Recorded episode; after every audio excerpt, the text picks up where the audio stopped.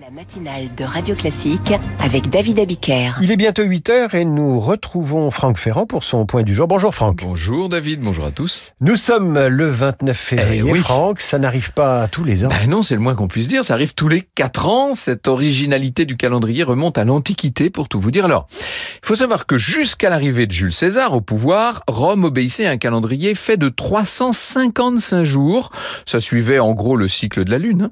Et pour combler le déséquilibre, euh, évidemment, hein, euh, la répartition calendaire ne collait pas avec la réalité, donc il y avait un mois de 22 jours qu'on ajoutait tous les deux ans. Vous voyez que c'était pas très simple. Donc quand César a pris le pouvoir, il a décidé d'aligner le calendrier sur la rotation de la Terre autour du Soleil, donc 365 jours et quelques, c'est-à-dire qu'il fallait ajouter un jour tous les ans pour combler le très léger déficit. Une année bissextile, c'est une année qui comporte 366 jours. Alors pourquoi au mois de février? Mais parce que l'année julienne, commençant par le mois de mars, février, c'est ce qui explique que septembre était le septième mois, octobre le huitième, etc. hein. Février était le dernier mois de l'année.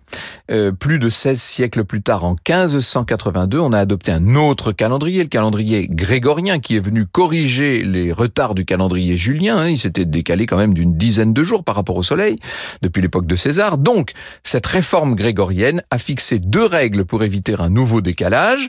Les années sont en général bissextiles. Alors attention, si elles sont multiples de 4, mais toutefois elles ne le sont pas si elles sont multiples de 100, à l'exception des années multiples de 400 qui elles aussi sont bissextiles. Bon, en un mot, euh, 2020, 2024, 2028, ça ce sont des années bissextiles. 2000 et 2400 aussi. Par contre, 1900, 2100, 2200, ça ce sont des années qui ne sont pas bissextiles. Petite anecdote, en 1712, la Suède va se targuer d'être le seul pays à avoir déjà vécu un 30 février, parce que si les gens nés un 29 février ne fêtent leurs anniversaires qu'une fois tous les quatre ans, bien les Suédois nés le 30 février 1712 n'ont jamais eu d'anniversaire. Oui, la Suède avait un léger retard, donc il fallait qu'elle le rattrape. Mais moi j'aurais rêvé, d'être né un 29 février. Je serais quatre fois plus jeune, d'une certaine façon. hein. Oui, c'est vrai, on peut euh, dire ça.